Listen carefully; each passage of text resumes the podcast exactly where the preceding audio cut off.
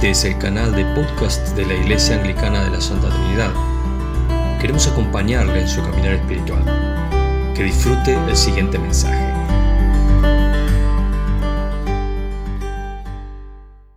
Todos sabemos que la vida humana es un caminar y es un caminar de largo plazo. Es un caminar que trae consigo un montón de eventos, un montón de cosas, un montón de circunstancias, eh, muchas de las cuales nos dan mucha alegría. Realmente vivimos en este mundo cosas eh, extraordinarias. Hay belleza, hay eh, disfrute de un montón de cosas. Uno se levanta a la mañana y ve el sol, al menos aquí en Buenos Aires vemos bastante el sol, vemos árboles y plantas y la naturaleza que Dios creó. Respiramos a veces un aire fresco que nos, nos renueva. Hay tantas cosas para disfrutar, para agradecer disfrutamos de buenas comidas, tenemos muchos de nosotros el privilegio de disfrutar un montón de cosas en esta vida y, las vivimos y las valoramos. En mayor o menor medida valoramos aquello que se nos da eh, y, y por algo es, yo pensaba, ese instinto de conservación tan fuerte que tenemos. Ese instinto, esas ganas de vivir, ¿no es cierto? Que, eh, innatamente disfrutamos, tenemos esa, gana de aferrarnos a la vida y es por algo, es porque efectivamente disfrutamos de muchas de las cosas que Dios ha hecho para nosotros eh, todos los días y eso es muy bueno. Eh, pero también simultáneamente la realidad es que tienen que suceder otras que no las disfrutamos tanto. Sabemos que en la vida, además de todo este disfrute, hay también eh, complicaciones, hay desafíos. Eh, bueno, de suyo estamos viviendo una pandemia a nivel global en este tiempo, el año, en, el siglo que nos toca vivir, la primera pandemia eh, global, de, alcance global que estamos experimentando, hay enfermedad. Naturalmente, no solo a través de esta pandemia, ya había enfermedad en el mundo, hay envejecimiento todos sufrimos ese envejecimiento, ese desgaste en nuestros cuerpos, en el alma. También los peligros a los que estamos muchas veces eh, sujetos o enfrentados, eh, angustias de todo tipo, disensos, angustias en la familia. Eso también es parte de la vida, ¿no es cierto? Este caminar incluye días de sol preciosos, incluye también chaparrones, momentos de oscuridad, de tinieblas, todo eso es parte de ese mismo conjunto de lo que llamamos vida, ¿verdad? Eh, Jesús, en el ejemplo que vimos en la lectura de hoy, también tuvo muy buenos momentos, rodeado de gente que lo amaba, sus discípulos, todo el grupo que lo acompañaba, la gente que lo esperaba en distintos lugares, cuando iba a Betania, cuando iba a Capernaum, cuando iba a Jerusalén, tenía siempre gente que lo recibía, gente que apoyaba su obra, gente que reconocía en él quién, es, quién él era, y gente que disfrutaba muchísimo de su presencia. Imagínense lo que sería pasar una tarde con Jesús, comer un asado con él, disfrutar de escucharle, simplemente de estar sentado ahí y escuchar lo que él decía simplemente verlo, ver su rostro, escuchar sus palabras. Eh, sería un deleite, sería una cosa inenarrable. Entonces disfrutó de muchos momentos muy buenos, especialmente en, los tres años de, su ministerio público final, pasó muy buenos momentos con su gente. Pero también había de los otros. Y aquí dice que en el Evangelio que empezó a revelar eh, la totalidad del plan de Dios para su vida a sus discípulos. Dice que empezó a enseñarles que el Hijo del Hombre tiene que sufrir muchas cosas y ser rechazado por los ancianos y por los jefes de los sacerdotes y por los maestros de la ley. Iba a pasarlo mal. De hecho, dice, es necesario que lo maten y que a los tres días resucite. Y dice que habló esto con toda claridad con sus discípulos el Jesús es el Mesías. Finalmente se reveló que era el Mesías y que iba a sufrir por el pecado del pueblo para que para redimirlo, porque esa es la, función del Mesías. El plan de Dios incluía esta, esta desgracia, este, este elemento que hubiera sido humanamente deseable eludir, esquivar. Pero el problema es que si no lo incluía, nosotros no íbamos a poder ser redimidos frente a la justicia de Dios, a la perfección de Dios. El plan humano lo único que incluía era la popularidad de Jesús, la alegría de tenerlo entre nosotros, el triunfo, los triunfos pequeños o grandes, ¿no es cierto? Que la, sanidad de uno, este endemoniado ha sido liberado, a esto se les dio de comer, eh, Jesús que calma la tormenta, un montón de cosas excepcionales, la enseñanza de un maestro ético de una talla no conocida al momento y no conocida hasta el día de hoy. Todo eso es parte del plan humano. Cuando Pedro le dice, lo reprende, dice, Pedro lo llevó aparte y lo reprendió.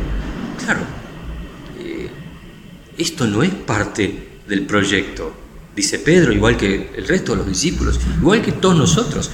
Nosotros queremos ver el triunfador, el, exitoso, ¿no es cierto? El, el Mesías que redime al mundo eh, solo con su presencia, sin hacer nada más, que vence a los malvados y deja... Es una película, ¿no? De esas que, antiguas, que los buenos eran vestían de blanco, los malos de negro, el bueno le ganaba al mal, lo metía en la cárcel y todos felices, ¿no? Es como que era así, no había mucho más que hacer y eso era así. Ese es el plan humano, pero no era el plan de Dios. Y mucho menos el plan del diablo, el enemigo de Dios. Por eso Jesús se da vuelta lo mira a Pedro, mira a los discípulos y dice a Pedro, aléjate de mí, Satanás.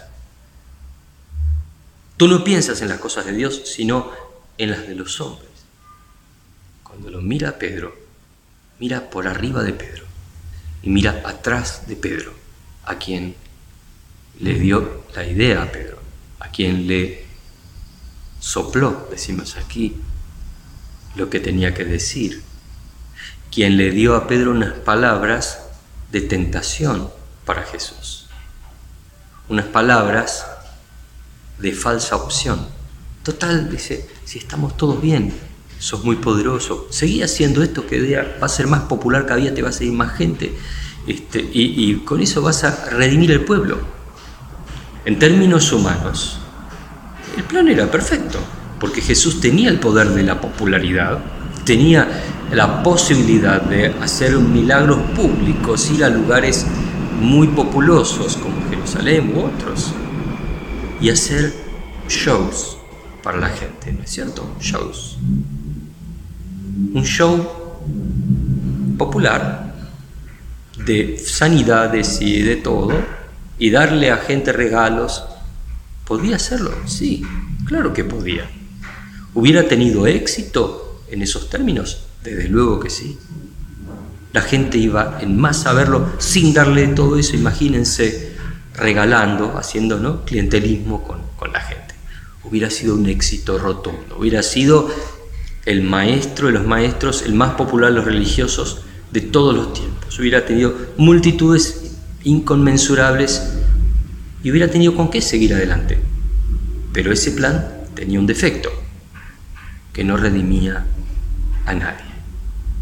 Redimía la vida momentáneamente, pero no redimía a la vida eterna.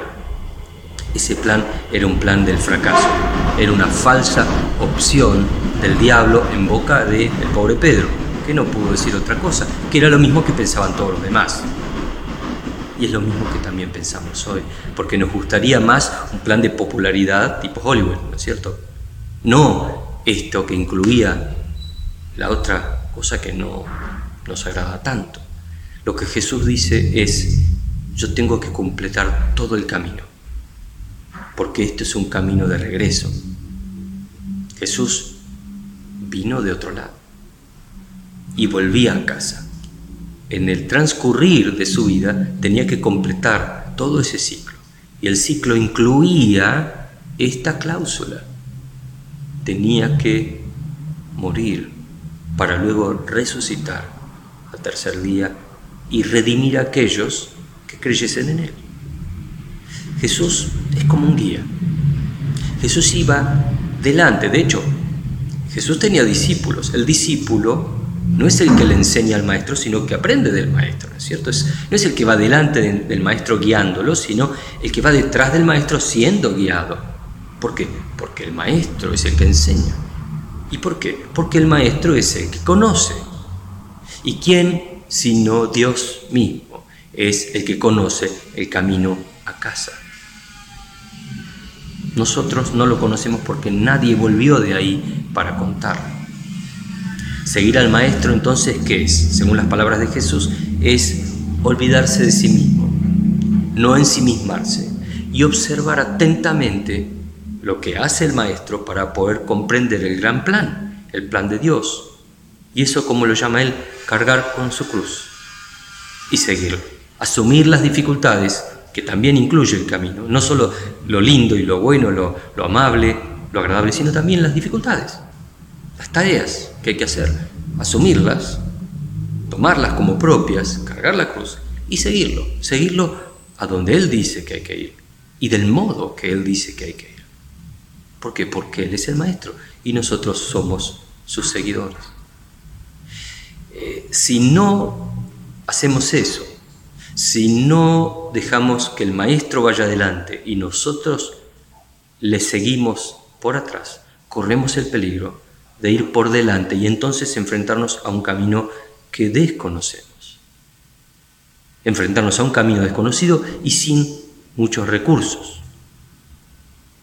Todos los que han experimentado haberse perdido en algún camino saben de lo que estoy hablando. En lo personal recuerdo muy bien una noche que íbamos en el auto con un grupo de jóvenes al norte del país, íbamos por una autopista hermosa, una autopista nueva, absolutamente tan nueva era que cuando llegamos a un momento de autopista se apagaron todas las luces porque no había más luces, se borraron todas las señalizaciones del suelo y era una noche sin luna. En esa enorme autopista que de repente se volvió negra, y ustedes saben en el norte que es así, y fue aterrador ir en una autopista negra, sin demarcación, un tramito, así. Y el GPS que tenía uno de los tres autos de los que íbamos hace unos años, tenía mapa, pero el mapa estaba mal, estaba equivocado. Imagínense el terror que teníamos, a dónde íbamos a parar con el mapa equivocado. Nos dimos cuenta del mapa equivocado cuando llegamos a la primer ciudad y vimos luz finalmente y vimos que estamos en otro lado, no donde teníamos que estar. ¿Y qué hacemos a la una y media de la mañana en esas condiciones? Fuimos a recorrer a ver si había alguna calle con un nombre. Y efectivamente encontramos una calle que tenía nombre y recurrimos a un viejo mapa de papel, viejo y confiable mapa de papel, que con ese nombre que encontramos en la calle encontramos dónde estábamos y a dónde teníamos que ir. si no tenemos el mapa correcto, no vamos a llegar al lugar de destino, vamos a llegar a otro lugar. Por eso es importantísimo antes de encarar ningún viaje, revisar bien si uno tiene el mapa correcto, seguir el camino correcto, porque caminos hay muchos, pero no todos van al lugar correcto. Eh, por eso Jesús insistía que el que quiera salvar su vida, por cualquier otro camino, la perderá. Pero el que pierda su vida por mí, dice, que vaya por mi camino, la salvará. Aquel que siga a Dios, ese va a salvar su vida. Ese va a salvar su vida de no ser una vida autocentrada, eh, auto todo, sino una vida amplia, una vida coherente, una vida de disfrute verdaderamente de cada cosa no pedir cada vez más, pedir cada vez más, tener niveles más altos de exigencia humana y después que todo eso se desaparezca porque no traemos nada y nada nos llevaremos. Que todo eso sea un esfuerzo inútil cuando ya no lo pueda disfrutar. Siguiéndolo a Jesús, no vamos a correr ese riesgo. No solamente es muriendo que perdemos todo. El hombre que es consciente de su humanidad, de su limitación, vive con cierta angustia existencial porque sabe de qué se trata, sabe lo que es y sabe que el mundo es así. Aquel que es inconsciente de todo eso eh, vive en el sinsentido, en la autocontemplación, hasta que se da cuenta de las realidades duras y sufre. ambos se pueden perder porque pueden vivir en el sin sentido de no conocer el camino real, el camino que vuelve al Padre. Por eso las preocupaciones tienen que pasar más bien por ese lugar, por saber si estamos efectivamente en el camino correcto, no en cuánto valgo, cuánto tengo, cuánto, eh, ¿no es cierto?, cuánto tendré en el futuro. Esas son las preocupaciones típicas de una persona que no tiene idea de esto, de lo esencial, que no tiene idea de que esta vida termina y que a algún lado vamos a ir. No solo aquí estamos viviendo mal, pero también si hay vida en el más allá y a dónde vamos a ir. Pues yo, hay una advertencia muy clara de Jesús cuando dice, ¿de qué sirve ganar el mundo entero si se pierde la vida? ¿O qué se puede dar a cambio de la vida? ¿Qué le podemos dar a Dios nosotros que Él ya no tenga? Si Él nos dio todo y nos dio también la vida. O dicho de otra manera, ¿a qué llamamos vida? Aquí muchas veces se llama vida al cuerpo, que es limitado y mortal. Probablemente algunos digan vida al alma, ¿no es cierto? A la inteligencia, a la sensibilidad artística, al amor. Eh, el alma es limitada, ¿no es cierto? Pero es inmortal solamente tenemos cuerpo y alma, también tenemos espíritu, que es ilimitado y es inmortal.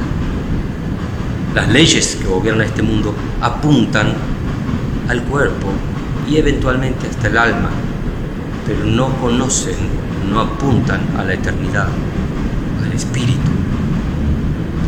Las leyes que gobiernan el mundo de Dios son de otro carácter, son inerrantes y perfectas. Por tanto, las cosas que tenemos aquí, que nos dan seguridad, probablemente no tengan demasiado valor en el más allá. Cuando yo era chico veía una serie en la televisión que se llamaba La isla de Gilgan, que no sé si algunos de ustedes habrán visto, que había un hombre que había, era un barco que había eh, encallado en una isla desierta con varias eh, personas en su tripulación eh, y con diversas características. Y había un hombre con su señora que eran multimillonarios y estaban con valijas llenas de dinero y querían seguir viviendo con el estilo de vida de los millonarios. Entonces tenía mucho dinero y, iba a pagar esto y lo otro. El problema es que en la isla esa no vivía nadie más que ellos y no había nadie más a quien pagarle. Y además ese dinero no tenía ningún valor. Y lo mismo pasa allá donde todo lo que tenemos aquí no tiene ningún valor. Lo único que tenemos aquí que tiene valor es lo que Dios dice que tiene valor. Es el corazón, es lo que hemos hecho. Eso es serio. El Señor nos advierte, de hecho. Esto es serio. Los que intenten cambiar los valores eternos por los mundanos, no les va a funcionar. Dice textualmente, si alguien se avergüenza de mí, de mis palabras, en medio de esta generación adúltera y pecadora, también el Hijo del Hombre se avergonzará de él cuando venga en la gloria de su Padre con santos ángeles. Eh, no es poca cosa. Hay que encarar el camino, pero el camino correcto, el camino que lleva a casa. Todo nuestro caminar es un camino de regreso, de regreso a casa. Sería trágico perder el camino ir para otro lado, donde el Padre no está. El apóstol Pablo en la carta de los romanos que nos leyó más temprano decía de todas maneras, ¿quién nos apartará del amor de Cristo? La tribulación, la angustia, la persecución, el hambre, la indigencia, el peligro, la violencia. Estoy convencido que ni la muerte, ni la vida, ni los ángeles, ni demonios, ni lo presente, ni lo porvenir, ni los poderes, ni alto, ni profundo, ni cosa alguna creada en la creación, nos podrá apartar del amor de Dios que nos ha manifestado en Cristo nuestro Señor. Cristo vino a hacer eso, a darnos el camino para llegar a la casa del Padre y a darnos además la llave para entrar. Con su permiso, mediante la fe en Él, vamos a ir a la casa del Padre. ¿Qué cosas tomamos en serio en nuestra vida? ¿Estamos tomando ese camino en serio? Te pregunto, ¿estás tomando este camino en serio? ¿Estás seguro que estás recorriendo este camino? ¿Tenés pruebas de eso? En el pasado ser cristiano era sinónimo de ser discípulo de Cristo, con todo lo que se implica. Estoy seguro que soy discípulo de Cristo hoy. Eso que me lleva por el camino correcto de regreso a casa.